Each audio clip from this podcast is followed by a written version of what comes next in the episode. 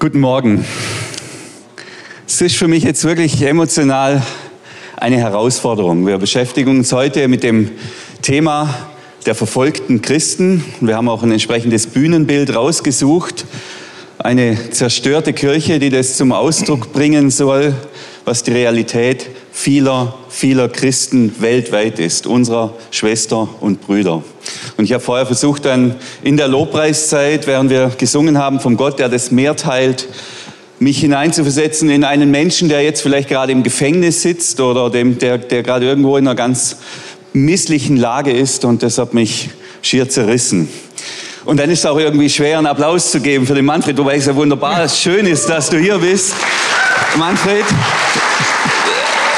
von der Hilfsaktion Märtyrerkirche und trotzdem ist, wahrscheinlich begegnet dir das öfters, wenn du rumkommst, dass man gar nicht so richtig weiß, darf man jetzt klatschen oder nicht. Wir werden heute über verfolgte Christen reden, über unsere Schwestern und Brüder und vor allem aber auch über die Tatsache, was das mit uns und mit unserem Leben zu tun hat. Manfred ist der Mann, der sagt, verfolgte Christen sind uns einen Schritt voraus. Und ich bin wirklich gespannt und freue mich, dass du da bist und dass du auch den Mut hast, dich auf dieses Format hier einzulassen. Im Theologiestudium, das ist schon viele Jahre her, da habe ich ähm, vieles gelernt. Aber einen Satz, der lässt mich seither nicht mehr los. Und dieser Satz heißt, Verfolgung ist der Normalzustand der Kirche. Verfolgung ist der Normalzustand der Kirche.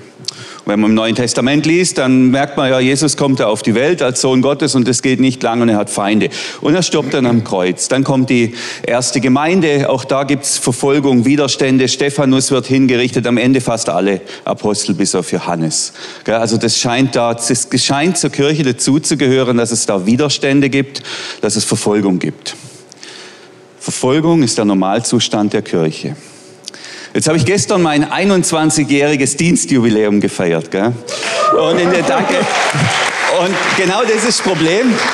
Es gibt nur Applaus. In den 21 Jahren habe ich keine Verfolgung erlebt, nicht mal im Ansatz. Da habe ich keine.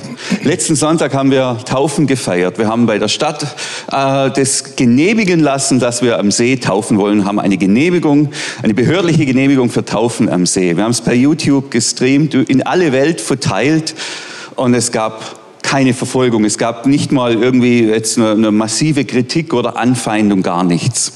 Und darüber freue ich mich, weil mir das sehr angenehm ist, wenn uns die Leute gut finden, das gefällt mir, da fühle ich mich auch wohler und gleichzeitig habe ich immer diesen, diesen Satz hier im Hinterkopf. Und da wäre jetzt meine Frage an den Manfred, Verfolgung ist der Normalzustand der Kirche. Wir erleben das jetzt nicht hier, seit Jahrzehnten nicht. Äh, stimmt dieser Satz nicht? Ist der, muss man den revidieren? Stimmt was mit uns nicht? Und wenn ja, was nicht? Also wie, stimmst du dieser These zu? Und wenn ja, was ist da die Botschaft für uns heute Morgen drin? Daniel, das ist eine gute Frage und solche Fragen, mit denen werden wir eigentlich immer wieder konfrontiert. Also der Satz stimmt auf alle Fälle. Verfolgung ist der Normalzustand der Kirche. Jetzt sagst du natürlich dann, äh, was ist mit mir verkehrt? 21 Jahre Dienstjubiläum, keine Verfolgung. Äh, das ist nicht ganz einfach, da muss man ein bisschen weiter ausholen. Das Erste, was ist eigentlich Kirche? Die Geschwister in Ägypten oder wo auch immer das Bild aufgenommen wurde, äh, sind das die anderen, die jetzt verfolgt werden? Und da würden wir natürlich zustimmen und sagen, nein, das ist nicht so, sondern wir sind die eine weltweite Gemeinde der Kirche äh, Jesu. Und, und diese Kirche wird verfolgt. In diesem Moment in 70 Ländern mindestens in dieser Welt. Und das sind nicht irgendwelche anderen, das sind wir, Teil unserer Gemeinde. Wir als Livi gehören ja zur weltweiten Gemeinde Jesu. Und das ist ja heute sogar das Losungswort, einer trage des anderen Last. Das heißt, wir haben Anteil an der Verfolgung der anderen. Das ist mal eine Antwort, die vielleicht jetzt nicht dich ganz zufriedenstellt. Dann kann man ein bisschen tiefer gehen und sagen, stimmt das überhaupt, dass du beobachtest, dass du, dass wir nicht verfolgt werden? Und, und da hilft es vielleicht wieder noch mal weiter auszuholen. Die alte Kirche hat davon gesprochen, dass wir als Christen, dass, dass wir als die, die Jesus nachfolgen, einem Feind gegenüberstehen. Und äh, eigentlich hat die alte Kirche immer von drei Feinden gesprochen. Da ist einmal die Welt, da ist dann unser Fleisch, unser, unser Ich und der Teufel. Und das, was, was diese Feinde tun, das ist eigentlich Bedrängung und, und Verfolgung. Paulus sagt, wir dürfen uns nicht der Art dieser Welt gleichstellen. Und wenn man da anfängt auszuscheren, dann, dann eckt man schon an. Warum kommst du denn nicht mit ins Kino? Weiß nicht. Oder warum gehst du nicht einen trinken? Oder warum machst du hier nicht mit bei, bei unseren Sachen, die wir immer gemacht haben? Und da ist einer Christ geworden und er sagt, ich kann das nicht mehr. Und auf einmal eckt er an. Und wer versucht hat, Heiligung in seinem eigenen Leben zu praktizieren, mit alten, schlechten Gewohnheiten zu brechen, Sünden ja, äh, zu überwinden, der, der, der merkt, das ist gar nicht so einfach. Da ist ein Feind. Und dann der Teufel, da sagt Jesus, die Pforten der Hölle sollen die Gemeinde nicht überwinden. Wir stehen in einem Kampf. Und das ist normal. Das ist ja die Frage, ist das der Normalzustand? In, in der Bibel sagt uns, sagt uns die Schrift, wir als Gemeinde, wir gehören jetzt nicht mehr in diese Welt. Wir sind von Jesus herausgerufen, Ekaleo, herausgerufen, ist das griechische Wort für Gemeinde, Ekklesia. Und als Herausgerufene sind wir jetzt wieder verändert hineingestellt in diese Welt und sind ein Fremdkörper. Und darum ecken wir an. Und YouTube, hast du gesagt, das wird gestreamt. Ja, manche anderen Sachen werden gestreamt und, und da eckt es an. Also ein Freund von mir, Pfarrer in Bremen, der Olaf Latze, hat irgendwas Dummes auf YouTube gestreamt und steht jetzt äh, vor dem Gericht als jemand, der möglicherweise ein Verfassungsfeind, zumindest ein Volksverhetzer ist es, es gibt Widerspruch in dieser Welt und, und vielleicht kommt ja der Bumerang dann doch auch in unser Herz zurück. Bin ich wirklich lau? Bin ich wirklich ein Tick zu harmlos? Und das ist eine Frage, die gilt nicht dir, die gilt mir, die gilt uns allen. Also diese Frage gilt mir schon. Das, wir hatten natürlich das im Vorfeld auch telefonisch schon ein bisschen besprochen und ich finde die Frage ist berechtigt. Bin ich ein Ticken zu harmlos? Du hast mir dann quasi verbal eine Ohrfeige erteilt, ohne es zu merken, als du gesagt hast, warum betont ihr eure friedenskirchliche Ausrichtung als Lindenwiese so wenig? Warum sagt ihr so wenig jetzt, wo der Krieg herrscht, zu dem, was Jesus ähm, uns lehrt zum Thema Gewalt und Feinde lieben? Da dachte ich, da hat er recht, Herr Manfred. Und wenn wir das stärker tun würden, gäbe es Ärger. Davon gehe ich aus, ja. Und, und das ist ein ganz wichtiges Thema. Also ganz egal, wo wir politisch jetzt stehen und das einordnen, da kommt nochmal das Bild von Gemeinde. Wir sind eine Gemeinde. Wir können jetzt nicht einfach nur sagen, die blöden Russen oder wir sind gegen das, was an Unterstützung in die Ukraine geht. In beiden Ländern sind unsere Brüder und Schwestern. Das ist ja ganz erschütternd. Und, und jetzt ist die Frage, wem gilt unsere letzte Loyalität? Lassen wir uns in diese nationalistischen Konflikte hineinziehen? Und da habt ihr als Täufergemeinde natürlich eine, eine ganz starke Tradition. Oder erheben wir die ganz andere Stimme, die in diesem Moment niemand hören will, kein Russe und kein Ukrainer und auch bei uns in der Politik kaum jemand. Früher war das ja äh, en vogue, dass man sagt, Frieden schaffen ohne Waffen. Wer heute so eine Stimme erhebt, der eckt an. Und wir ecken an. Ein Freund von mir, der ist beim Pride Parade äh, einfach nur mit einem Jesus-Schild hingestanden. Du brauchst Jesus. Und da hat er ja recht, auch egal wie man das wieder deutet. Bis vor kurzem war doch allen klar, dass Stolz eine der sieben Todsünden ist, genauso wie Habgier oder Neid. Und das kommt dann vielleicht wieder dichter zu uns. Haben wir den Mut, auch über diese Themen zu reden und uns von Jesus, es geht ja um Heiligung. Wir sind herausgerufen. Heiligung bedeutet, wir sind abgesondert. Wir gehören jetzt nicht mehr dazu, sondern wir sind auch nicht besser, sondern Jesus hat uns befreit von unserem alten Leben und hat uns ein neues Leben geschenkt. Und in dem Maße, wie dieses durchscheint, werden wir anecken, ob wir das wollen oder nicht. Danke, Manfred. Das habe ich jetzt auch ein bisschen besser verstanden. Es kann ja natürlich jetzt schon nicht darum gehen zu sagen, oh, ich werde ich werd zu wenig angefeindet, jetzt überlege ich mir eine Aktion, Hauptsache es gibt Ärger. Das kann ja nicht der Punkt sein. Aber der Punkt wird wohl sein, da, da wo ich spüre, jetzt mache ich das Maul auf, dass ich es dann auch tue. Und da habe ich, das leitet mich über zu meiner nächsten Frage. Ich hatte letzte Woche ein ganz bewegendes Gespräch mit jemandem. Da müsst ihr jetzt gut zuhören, nicht, dass ihr mit, das Missverständnispotenzial ist extrem hoch folgende Situation. Jemand sagt zu mir, denn während der Corona-Phase wollte ich mich nicht impfen lassen. Ich hatte einfach, ich war da an mein Gewissen gebunden. Das hat, ich hatte keine innere Freiheit. Aber ich habe mich überreden lassen. Ich habe mich überreden lassen und bin dann über mein Gewissen hinweggegangen.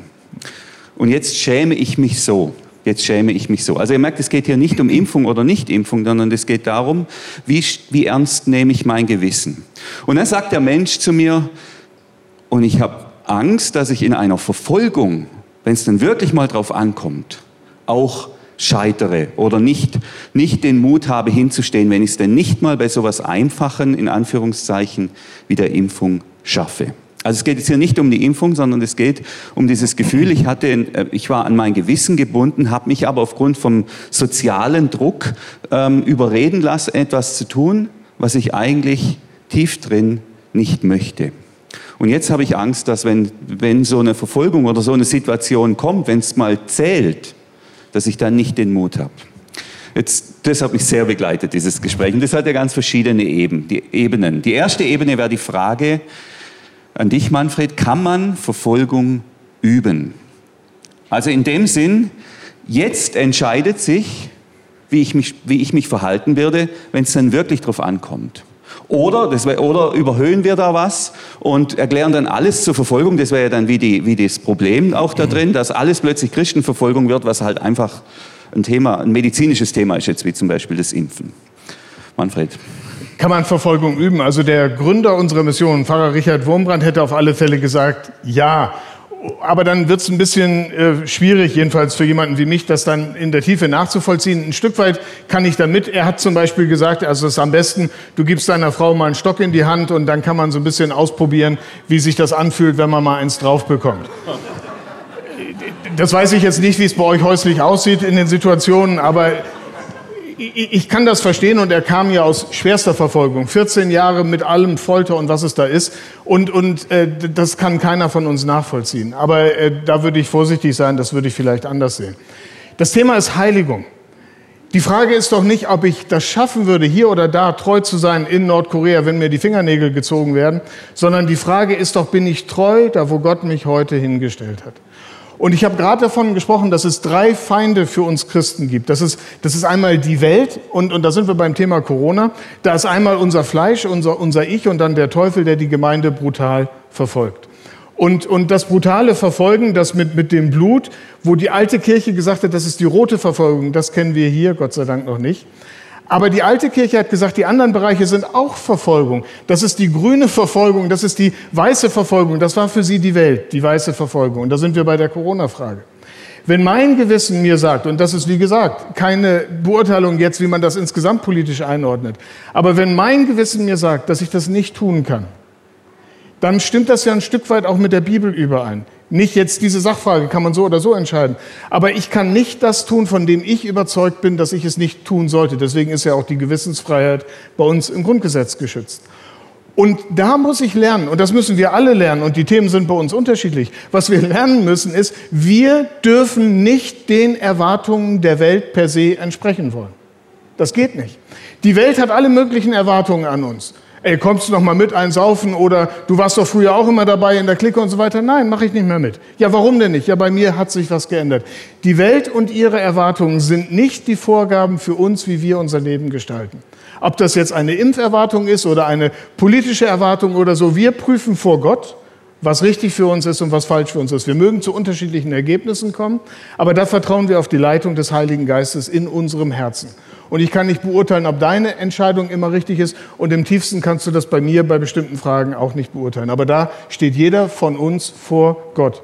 Aber in der Weise, wie wir lernen, da treu und stimmig zu sein mit dem, was uns unser Herz sagt, lernen wir natürlich auch zu wachsen. In diesen Konflikten werden wir ja gestärkt und wir lernen mehr und mehr den Weg zu gehen, den Jesus uns führen möchte. Und auch in dem Kampf gegen das Fleisch, die versuchliche Natur, der alte Adam, die alte Eva, lernen wir zu überwinden. Und die alte Kirche hat gesagt, wer sich dann in dieser Verfolgung der Welt, weiße Verfolgung oder des Fleisches, die grüne Verfolgung, wer sich in, in diesen Herausforderungen der Nachfolge bewährt, Stück um Stück, wächst wenn es einmal zu einer anderen Verfolgung kommt, dann auch das Vertrauen haben zu dürfen, dass er sagt, da wird Jesus mich auch durchtragen. Versteht das richtig? Es geht hier nicht um Gesetzlichkeit. Heiligung ist nicht, dass du dich jetzt mit deiner eigenen Kraft an den Haaren oder wie auch immer äh, aus dem Morast ziehst, sondern das bedeutet, dass Gottes Geist in dir wirken darf.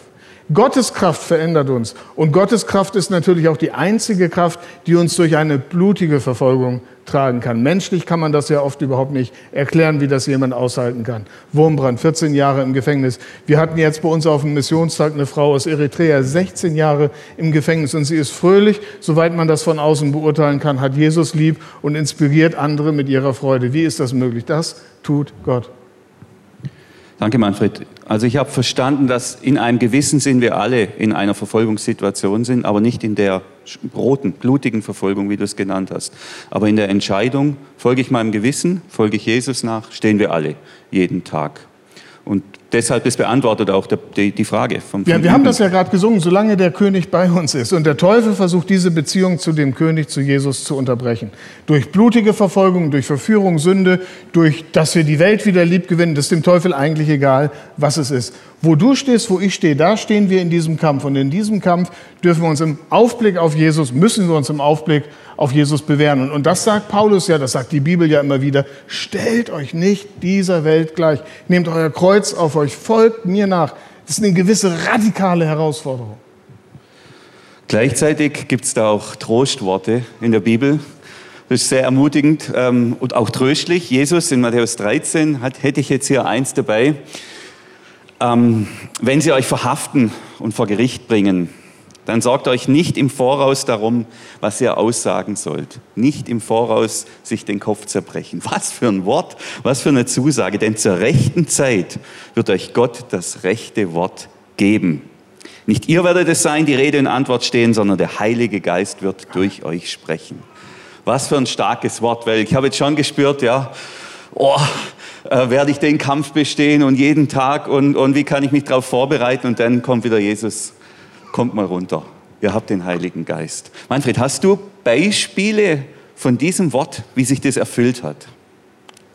Wir alle, denke ich, haben Beispiele, wie sich dieses Wort erfüllt hat. Also, dass, dass wir erleben, wie Gott trösten, wie Gott an unseren Grenzen eingreift in, in unser Leben, da, da könnten wir jetzt wahrscheinlich äh, alle äh, was, was, was erzählen, wie wir das erlebt haben. Ja, äh, ich, ich denke da äh, jetzt noch gar nicht an die Länder der Verfolgung. Ich, ich war äh, Pastor in Berlin in einer Gemeinde, da war eine alte bersarabische äh, äh, Frau und äh, die hat mir erzählt, wie sie so Zeugnis lebt im Alltag. Da war sie also einkaufen, stand an der Wursttheke und merkte, äh, dass, dass die Verkäuferin irgendwie bedrückt erschien. Und dann kam ihr so einfach zu dieser Frau zu sagen, junge Frau, wissen Sie denn nicht, dass über den Wolken auch für Sie ein Vater thront, der Ihr Leben sieht und Sie in Ihr Herz geschlossen hat? Und das hat sie einfach nur so gesagt und der liefen spontan sofort die Tränen runter, dieser Frau. Da hat sich was verknüpft, da hat ein Herz das andere erreicht. Das kann man nicht machen, das, das kann man nicht groß lernen, aber ich glaube, das schenkt Gott aus der Verfolgung. Wir haben es im Vorgespräch erlebt, fiel mir äh, spontan eine Erzählung ein von einem Freund von mir, der auf Kuba im Gefängnis war. Und äh, er wurde eingeschüchtert, das ist ja immer das Furcht. Ne? Wir machen uns so viele Sorgen, kleine Klammer auf. Das Schöne ist ja, die meisten Dinge, um die wir uns Sorgen machen, zu denen kommt es ja gar nicht. Wir grübeln immer so viel. Ähm, die Terroristen, die äh, Regierungen, die Christen unterdrücken und so weiter, die arbeiten ja alle mit Angst. Und mit Angst versucht man zu manipulieren. Kann man auch mal drüber nachdenken, was das für unsere Gesellschaft bedeutet. Und diese Angst, die müssen wir überwinden. Und Angst wird im Aufblick auf Jesus überwunden. Und der Heilige Geist erinnert uns an all die großen Zusagen und Verheißungen, die Jesus uns ja gegeben hat für solche Situationen der Angst. Und dann dieses Wort, was du erwähnst, dass, Gott selber uns das richtige Wort eingibt. Also dieser Bruder im Gefängnis dort auf Kuba, der wurde eingeschüchtert. Die haben ihm gesagt, du bist total ausgeliefert. Wir können dich jederzeit umbringen und so weiter. Und er sagt, irgendwie kam ihm das gerade so als Gedanke, das könnt ihr nicht. Also Geheimdienst, er eingesperrt, Zelle, Folterknechte und so weiter. Ihr könnt, wir können dich umbringen, das könnt ihr nicht. Hä? Wieso nicht? Euer Stift ist viel zu kurz. Was? Stift zu kurz? Bist du schon verrückt geworden oder was? Das ist doch ganz klar. In meiner Bibel steht, dass mein Name im Buch des Lebens im Himmel eingetragen ist. Da kommt ihr mit eurem Stift gar nicht hin, um das durchzustreichen.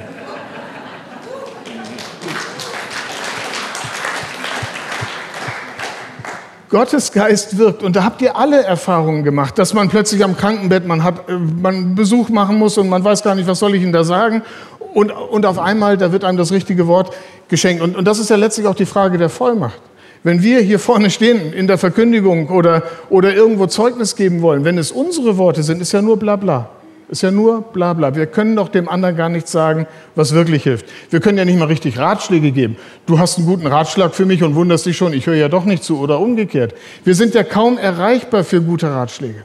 Und auf einmal sagt man jemandem das Wort Gottes und man merkt, wie da plötzlich was, was greift, wie da Veränderung geschenkt wird. Und das ist eben die Kraft, die in diesem Wort Gottes liegt. Und der Heilige Geist, das hat Jesus gesagt, der wird uns die richtigen Worte geben. Und darum dürfen wir auch beten. Herr, gib uns, wenn wir verkündigen, das richtige Wort. Gib uns bei einem Besuch das richtige Wort. Lass mich doch offen sein für so Begegnungen wie diese bessarabische Frau im Supermarkt, wo man spürt, da ist jemand bedrückt. Und dann vertrauen wir, dass wir auch wirklich was sagen dürfen in Vollmacht. Danke, Manfred. Das ist sehr ermutigend. Und du sagst, wir alle, wir alle haben solche Erfahrungen. Das kann ich von mir auch sagen, das stimmt. Es gibt solche Erfahrungen, wo ich ganz überrascht war, was ich da so von mir gebe. Positiv, äh, andersrum gibt es auch. Aber, der, aber, wo ich diese Kraft gespürt habe. Und dann ist es gut, wenn wir das einander auch sagen, einander diese Geschichten erzählen, einander Mut machen, einander das zusprechen. Gottes Geist wirkt in uns und er befähigt uns zur rechten Zeit, das rechte Wort zu geben. Amen. Finde ich unglaublich tröstlich. Danke, lieber Jesus, für das Wort. Amen. Gleichzeitig provoziert Jesus mich auch. Ich sag's mal so, das ist jetzt nur vorsichtig. Es gibt ein Wort von Jesus, das hängt mir echt übelst im Genick, sage ich mal. Äh, vor allem, wenn es um Verfolgung gibt. Das plagt mich, das, das provoziert mich. Das wäre in Matthäus 10. Manche werden das auch kennen. Da sagt Jesus, wer nun mich bekennt vor den Menschen, zu dem will ich mich auch bekennen vor meinem Vater im Himmel. Also es ist so ein, okay, wenn du machst, mache ich auch. wer mich aber verleugnet vor den Menschen, den will ich auch verleugnen vor meinem Vater im Himmel. Aber wenn du es nicht machst, dann mache ich es auch nicht. Das finde ich ein, ja, das, das provoziert mich in der Mitte meiner Person, dieses Wort von Jesus. Und dann ist sie plötzlich wieder da, diese Angst. Gell? Jetzt war gerade so ein Trostmoment das wird gut, der Heilige Geist ist da, das, ich werde das Richtige sagen, das wird funktionieren. Und jetzt plötzlich ist dann schon wieder da, diese Unsicherheit. Werde ich dann wirklich den Jesus bekennen? Weil ja Tatsache ist, dass Verfolgung auch manchmal funktioniert. Und wir, wir finden es in der Bibel und darüber hinaus, es gibt ja auch Menschen, die einknicken. Und da wäre meine Frage an dich, Manfred. Wir reden in der Regel bei so Vorträgen von den Menschen, die durchhalten, die, die stark bleiben und staunen und lassen uns da anstecken. Aber was ist denn mit den anderen? Gibt es die? Und wie geht denn die verfolgte Kirche mit ihren Schwestern und Brüdern um, die eben aus irgendeinem Grund nicht so stark sind oder nachgeben? Das ist natürlich ein ganz schwieriges Thema. Dass das uns erschrickt und dass wir da in so einer Spannung stehen, ist ja aus meiner Sicht erstmal was Gutes. Gottes Wort ist ein zweischneidiges Schwert, ist ein Hammer, der Dinge zerschlägt. Gottes Wort ist ein Weckruf, ist, ist, ist wenn es heißt, wir sind als Gemeinde herausgerufen, da, da, da passiert ja richtig was. Also es kann nicht so bleiben, wie es ist. Irgendwann wird alles neu. Also da ist ganz viel Dynamik. Ja, wir erschrecken. Natürlich gibt es solche Leute. Wir haben natürlich aber gerade auch von der gesamten Verfolgungssituation, ihr erinnert euch an die äh, drei Farben, grün, rot, weiß. Äh, wie ist das denn mit uns und der Abgrenzung von der Welt? Wie ist das denn mit meinem Fortschritt in der Heiligung? Oder bin ich im Internet doch wieder auf irgendeiner Pornoseite gelandet? Da kann ja alles Mögliche passieren. Wie ist es denn, wo wir sozusagen Jesus verleugnet haben, indem dass wir ihm nicht gehorsam sind? Meine Frau und ich lesen gerade durch Zweiten Könige und da ist das immer wieder äh, so bemerkt und sie taten nicht, was Gott gebot. Sie gehorchten dem Herrn nicht. Also da sind wir noch gar nicht beim Blut, da sind wir nur in unserer Situation und da kennen wir das auch leider alle, dass wir versagen, dass wir einknicken. Was Jesus dazu sagt, das ist ja in dem Vers radikal und deutlich. Jesus sagt, die werde ich auch verleugnen. Das ist ein Hammerwort. Und äh, dass uns das stört, dass uns das aufrührt, dass das irgendwie sticht, dass wir gar nicht so richtig wissen, wie wir damit umgehen sollen, das geht mir genauso wie dir, Daniel. Aber das ist ja das, was Jesus sagt. Er, er sagt es ja so. Ich werde sie auch verleugnen. Mich hat das so ergriffen in einer ganz praktischen Situation in Ägypten, ähm, wo, wo es genau um dieses Wort ging. Ich habe einen Bruder kennengelernt, ähm, dort, äh, das ist schon ein paar Jahre her, als damals diese Unruhen waren, als, als äh, die Regierung Morsi da äh, ähm, ähm die, die, die, die äh, Verantwortung übernommen hat und da war ein großes Chaos. Und äh, dieser Bruder, der war äh, nachts aufgelauert worden. Eine große Gruppe von Muslimen hat ihn dann gefragt, bist du Moslem oder Christ? Er hat gesagt, ich bin Christ. Dann haben sie ihn zusammengeschlagen und soweit sie dachten, hatten sie ihn eigentlich totgeschlagen. Irgendwo haben sie ihn in den Müll geworfen. Aber er hat überlebt. Und ich habe ihn dann kurz danach besucht, das Gesicht ganz schief und äh, man konnte überall am Körper die Wunden sehen. Und dann hat mich das genau interessiert, weil ich mir gar nicht vorstellen kann, wie man in so einer gefährlichen Situation angesichts des fast sicheren Todes sagen kann, ich bin Christ. Und dann habe ich gedacht, man kann ja sagen, ich bin kein Christ, ich bin Moslem und hinterher tut man dann um Vergebung bitten oder so. Und das habe ich ihn dann gefragt. Und da hat er genau das Wort zitiert, gesagt, in meiner Bibel steht, dass Jesus sagt, wer mich bekennt vor den Menschen, den werde ich bekennen vor meinem himmlischen Vater. Wer mich aber verleugnet, den werde ich auch verleugnen. Und er hatte irgendwie meine Skepsis gespürt und dann sagte er, Manfred, ich kann doch Jesus nicht verleugnen. Das war kein Held, das war ein Mann wie du und ich, einfach ganz normaler Christ mit allen Stärken und Schwächen. Aber das war ihm klar, ich kann Jesus nicht verleugnen. Und da ist uns ja die verfolgte Kirche gerade einen Schritt voraus. Ihr Lieben, ist uns das noch so klar? Ist uns das im Alltag noch so klar, dass da ein ganz großer Ernst auch über unserem Leben liegt? Dass man eben nicht immer so sagen kann, ach, lass mal fünf gerade sein lassen, ich kann ja hinterher beichten, ich kann ja Jesus um Vergebung bitten. Wir wollen doch mit Jesus auch Fortschritte machen. Wir wollen doch in der Tiefe auch mal rauskommen aus dem alten Sumpf und uns von Jesus in die Weite führen lassen. Also da ist ein ganz großer Ernst. Aber in diesem ganz großen Ernst sind auch wieder tausende von Verheißungen. Also eine meiner Lieblingsstellen in dem Kontext, das ist zum Beispiel Matthäus 25. Da geht es ja darum, dass, dass Jesus äh, uns etwas anvertraut hat. Zehn Zentner, fünf Zentner, ein Zentner und dann geht er weg. Und das ist ja genau unsere Situation. Nach Himmelfahrt, Jesus ist weg, wir sind hier, uns sind Dinge anvertraut. Dir ist die Livi anvertraut, uns sind Berufe anvertraut, Familien sind uns anvertraut, Schweres und Schönes ist uns anvertraut, das ist unser Leben. Und da werden wir einmal vor Gott Rechenschaft legen, äh, abgeben müssen. Bevor Jesus diese Geschichte erzählt, Matthäus 25, müsst ihr mal gucken, sagt er, seid wachsam.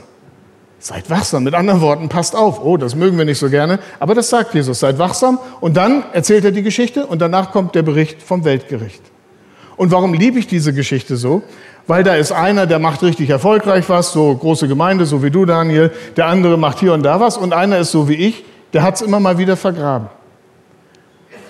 Und der kommt ja in der Geschichte ganz schlecht weg der wird ja rausgeschmissen. Aber was mir an dieser Geschichte und am Evangelium so gefällt, ist, dass Jesus uns ja das jetzt erzählt.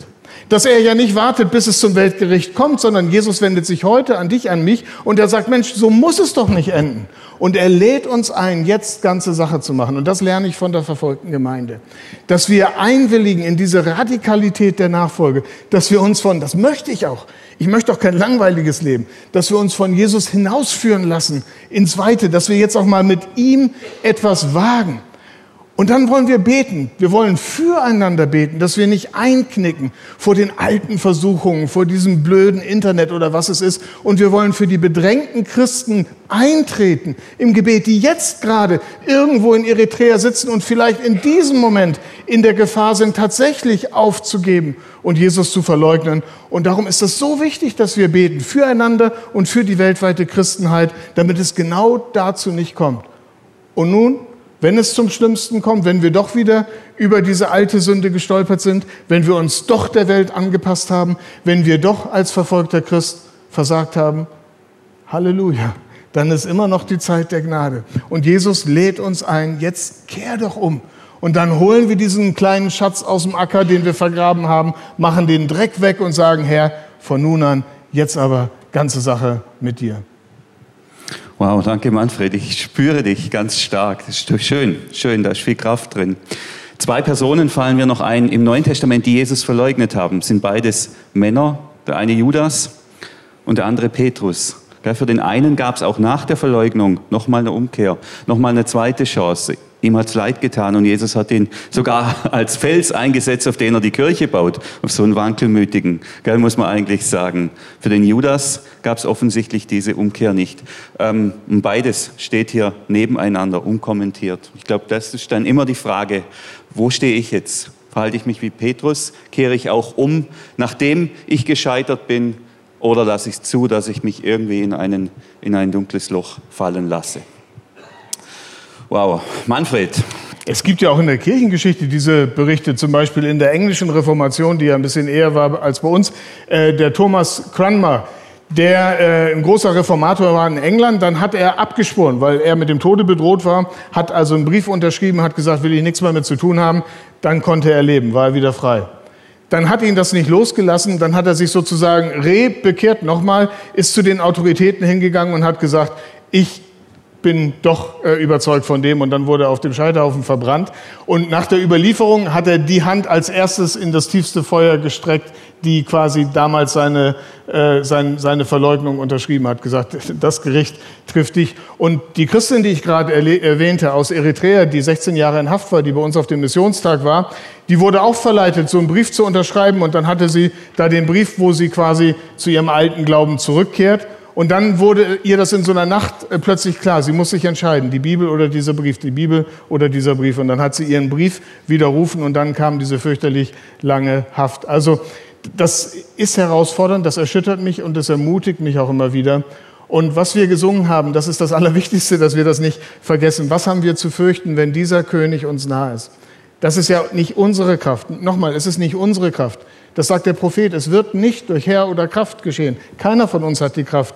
Niemand kann der Verfolgung widerstehen. Aber Jesus ist unsere Kraft und er will uns durchtragen. Danke, Manfred. Also ich habe jetzt gelernt, rote, weiße, grüne Verfolgung. Und wir reden über die Menschen in der roten Verfolgung, betrachten die so aus unserer sicheren Perspektive. Wie reden die eigentlich über uns?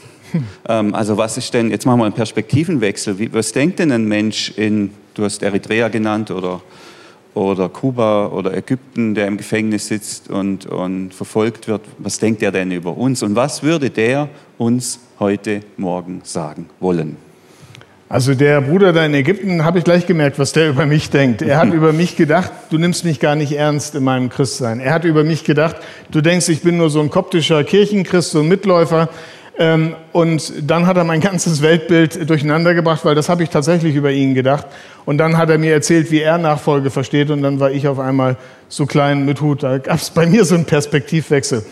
Ähm, was die verfolgte Gemeinde über uns denkt, was, was sie uns sagen möchte, ist vielleicht oft, dass sie die Sorge hat, dass wir in so einem Graubereich so ein bisschen versinken. Verfolgung, so brutal das ist, es ist schrecklich, wenn man diese Bilder sieht, wenn man die Geschichten hört. Aber Verfolgung hat einen Vorteil. Es gibt eine ganz klare Trennung. Ich gehöre dazu oder ich gehöre nicht dazu. In der Verfolgung gibt es dann, also in der roten, in der blutigen Verfolgung, gibt es kaum noch Graubereiche. Da, da, da klärt sich das. Da weiß man, wer Freund und wer Feind ist. Und die verfolgten Christen, die haben in den verschiedenen Ländern, ich habe immer wieder die Begegnung gehabt, immer wieder die Sorge, wenn sie an uns denken, sei es Christen aus Nordkorea, sei es Christen aus dem Iran oder von sonst wo, dass sie sich fragen, Mensch, Mensch, Mensch, ihr mit euren faulen Kompromissen, ihr mit euren Wischiwaschi, ob ihr nicht viel mehr in Gefahr seid. Ich erinnere mich an einen Bruder aus dem Iran, da war ich noch ganz neu bei der HMK, das ist schon eine Weile her, 15 Jahre.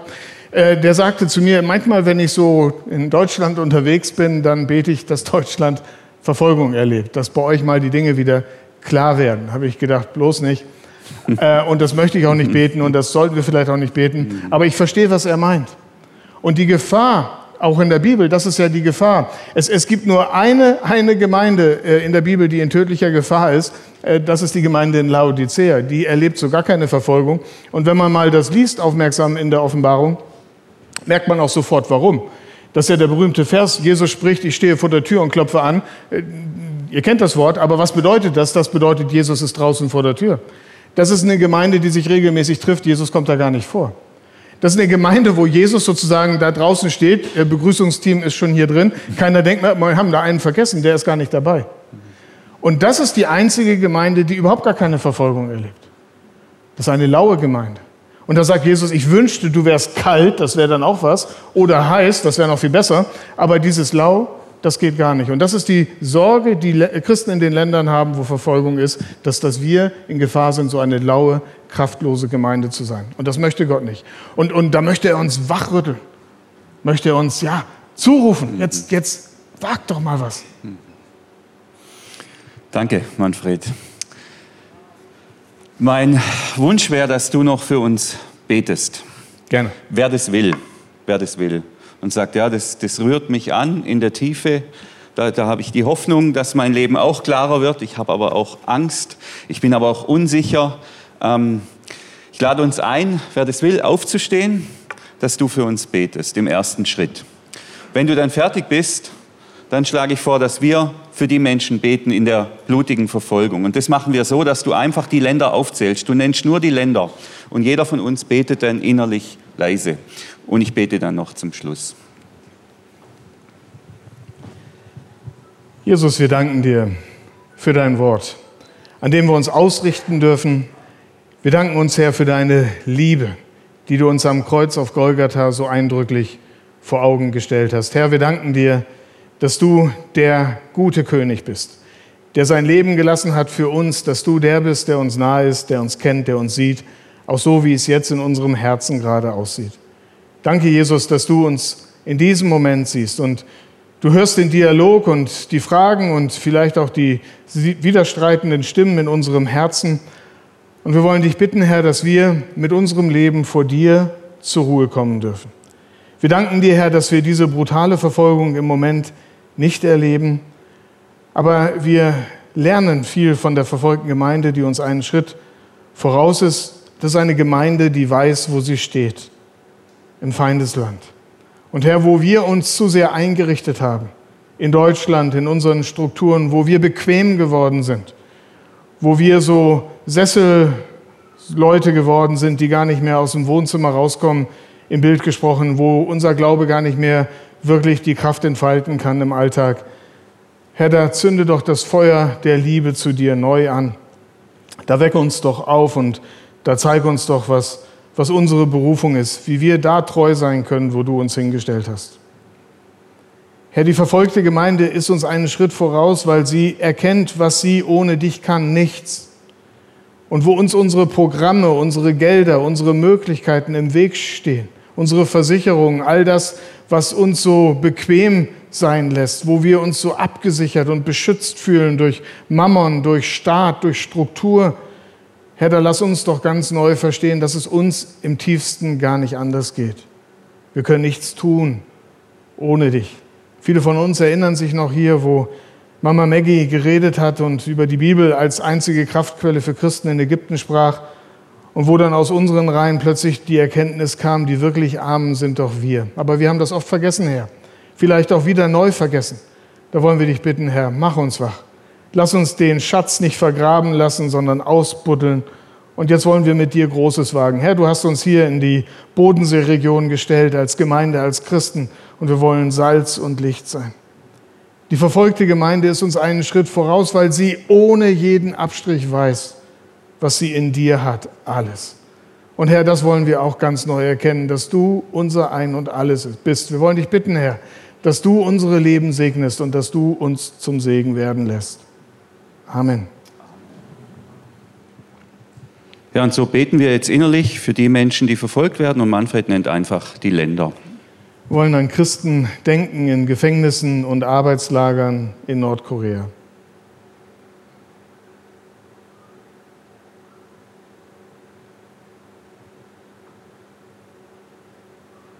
Wir beten für die riesige, wachsende, aber zunehmend wieder neu bedrängte Gemeinde in China.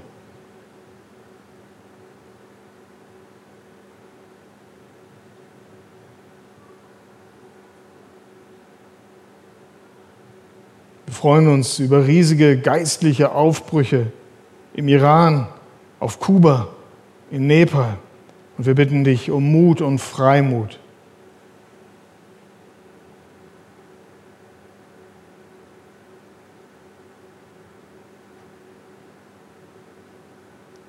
Wir wollen beten für die blutigst verfolgte, bedrängte, leidende Gemeinde in Nordnigeria.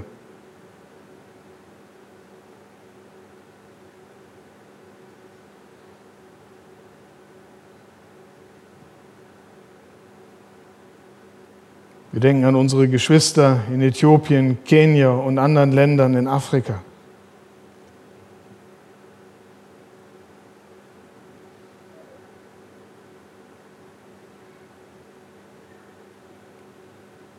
Wir wollen beten für das Licht des Zeugnisses der Gemeinde Jesu in der ganzen arabischen Welt, wo Nachfolge in diesem Moment vielleicht am meisten kostet, dass der Herr sie stark macht, segnet und zum Segen setzt.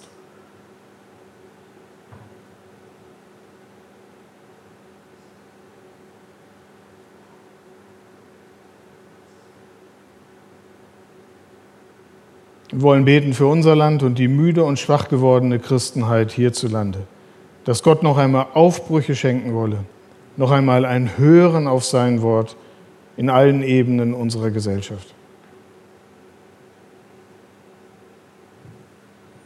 Amen.